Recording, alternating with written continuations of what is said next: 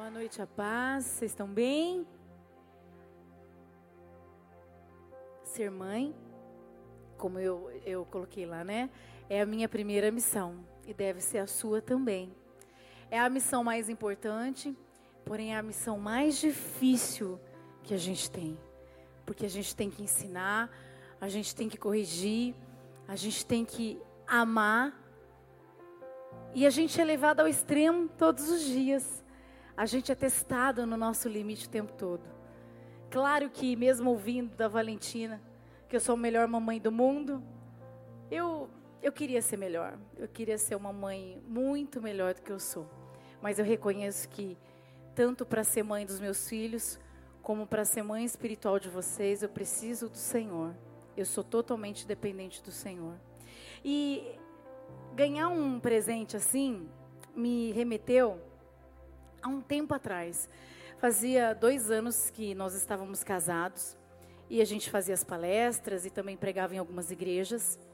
E num certo dia das mães, o pastor foi pregar, né? Não era pastor, foi lá pregar, contar o testemunho. E quando acabou, teve lembrancinha para as mães e me entregaram um, um presente especial. E nessa época eu estava querendo engravidar.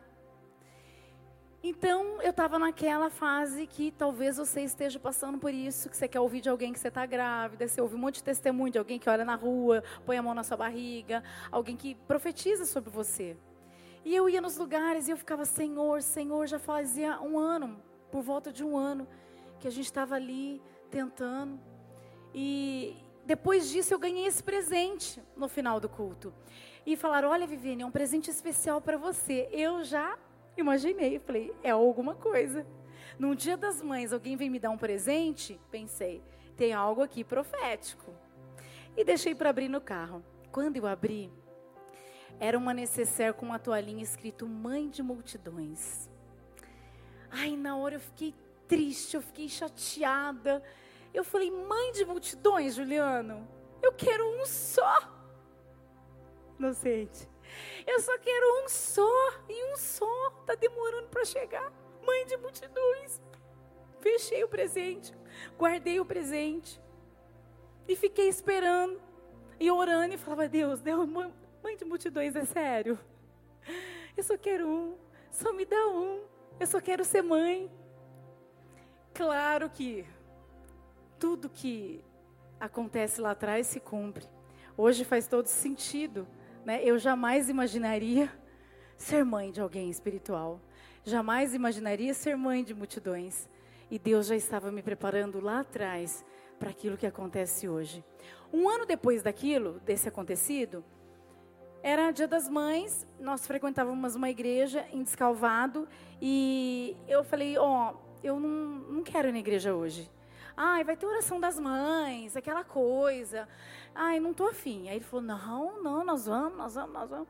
E quando eu cheguei, uma criancinha já me abraçou.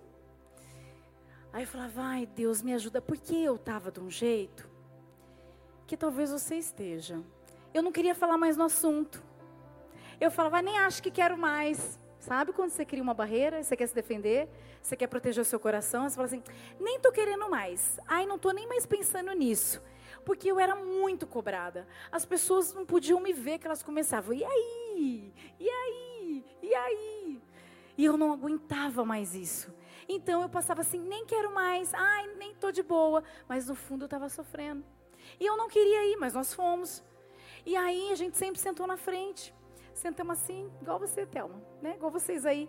E sentei na frente, de repente, claro, logo no início do culto, o pastor pede o quê? Para as mães se levantarem. E eu quietinha sentada lá. Eu já contei isso várias vezes. Desde que nós começamos a pregar no Ítalo, né? Todos os dias das mães eu sempre contava esse testemunho. E aí eu sentada lá e as mães em pé, de repente eu senti uma mão me cutucando atrás, eu olhei, era a esposa do irmão Renato. O irmão Renato, um obreiro da igreja, que tinha tido um AVC já fazia um tempo, e ele estava muito debilitado, ele estava na cadeira de rodas, e ele tinha muita dificuldade de falar, mas ele estava ali na igreja, e ela me cutucou e fez um sinal que ele queria falar comigo. E foi, gente, foi coisa de segundos tudo isso. Quando eu olhei para ele, ele com a língua toda enrolada falava: "Fica em pé". E eu fazia assim para ele: Eu não tô grávida. Não, não. E ele falava: Fica em pé. Ele não estava nem aí porque eu estava falando. Ele só falava: Fica em pé, fica em pé. E chorando e falava: Fica em pé, fica em pé, fica em pé. E eu olhei, eu me constrangi por temor e eu fiquei em pé. Quando eu fiquei em pé, eu falei: Meu Deus, as pessoas vão vir me perguntar se eu tô grávida. Ai, Senhor, meu Deus, que vergonha. Quando acabou o culto, ninguém me perguntou nada. Eu fui falar com a pastora, a pastora não viu. Ninguém me viu em pé, somente Deus. E aquela, aquela atitude me comoveu tanto. E eu falava assim para o pastor: eu falava, Juliano, como pode alguém numa situação como a dele acreditar mais do que eu? Ele não está falando, ele não está andando, ele está adorando e ele está me incentivando a dar um passo de fé. E porque ele falou, eu dei o passo de fé. Eu levantei naquela noite. Eu recebi a oração das mães. E um ano depois, nós estávamos apresentando a Valentina ao Senhor na igreja. E o irmão Renato, do mesmo jeito, chorando na cadeira de rodas, na frente, na primeira fileira. Olhando e chorando, porque ele viu o milagre de Deus a gente cria barreiras. E muitas vezes a gente está machucado. A gente não tem força para ficar em pé. A gente não tem força para acreditar. Mas Deus sempre coloca pessoas para nos impulsionar, para dizer: fique em pé. Eu me lembrei de uma passagem de uma mulher, que está lá no livro do, do, segundo livro de Reis, que é a mulher sunamita. A mulher sunamita era uma mulher de Deus, ela construiu um quarto para que o profeta Eliseu, toda vez que passasse ali pela cidade de Sunem, pudesse dormir, pudesse comer na casa dela. Ela disse ao esposo: Ele é um homem de Deus, vamos construir um quartinho para que toda vez que ele venha para cá, ele possa ficar aqui, possa ter onde dormir, onde comer. E ela fez isso. Até que o profeta chama o servo dele, Geazi, e fala assim: pergunta para ela o que, que a gente pode fazer por ela. E ela falou: Não, eu estou bem aqui no meio do meu povo. Mas aí o profeta insiste, a gente vai ler esse pedaço. Segundo o livro de Reis 4, 14 e 16 diz assim: Mais tarde, Eliseu perguntou a Geazi: O que se pode fazer por ela? Ele respondeu: Bem, ela não tem filhos e o seu marido é idoso. Então Eliseu mandou chamá-la de novo. Geazi a chamou, ela veio até a porta e ele disse: Por volta desta época, no ano que vem, você estará com o filho nos braços.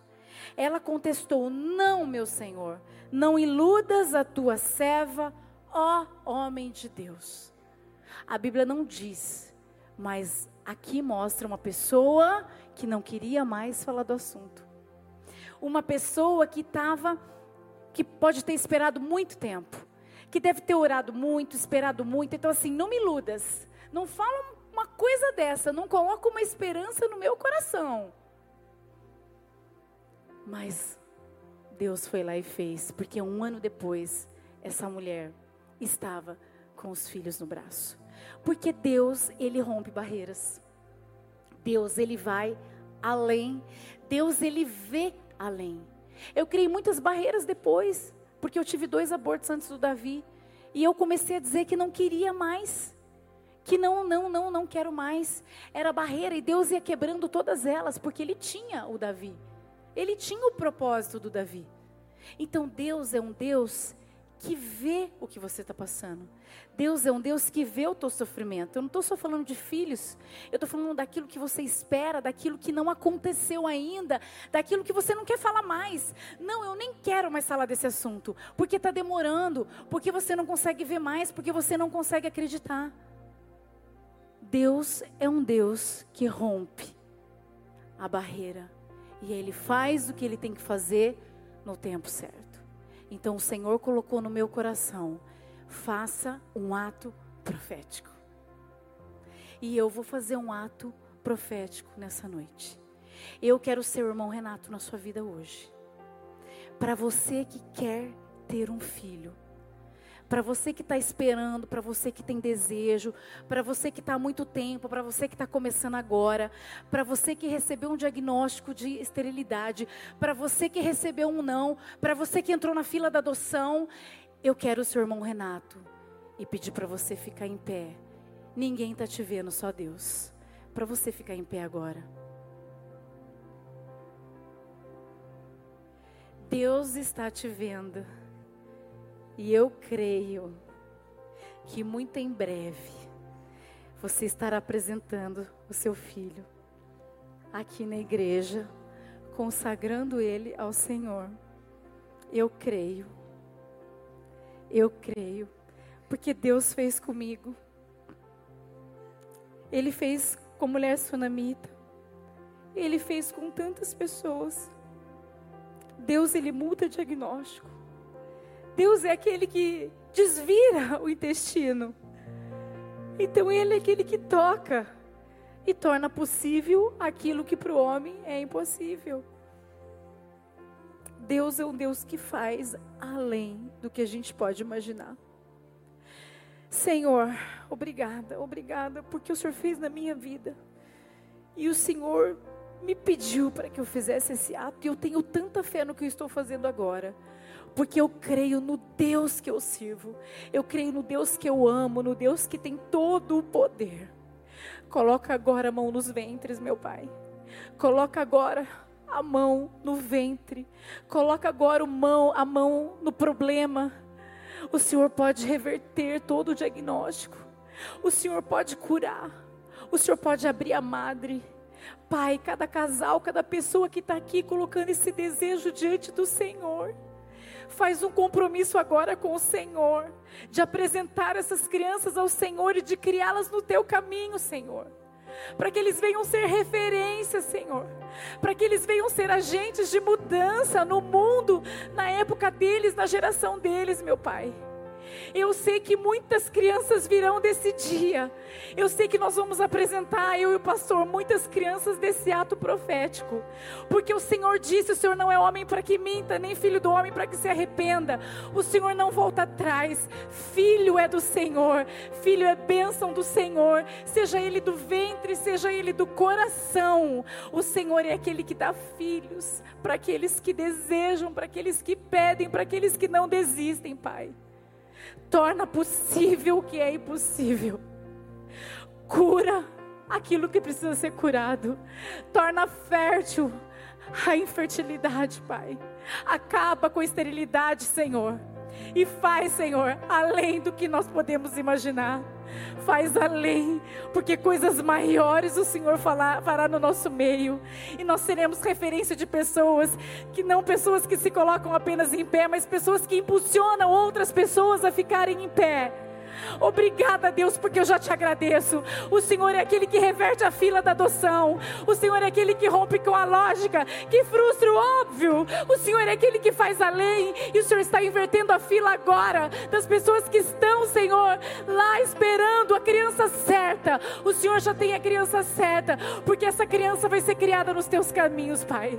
Eu já te agradeço, porque eu creio, eu creio, eu creio, eu creio nessa oração. Em nome de Jesus eu já te agradeço. Amém. Aplauda o Senhor. Glória a Deus. Aleluia.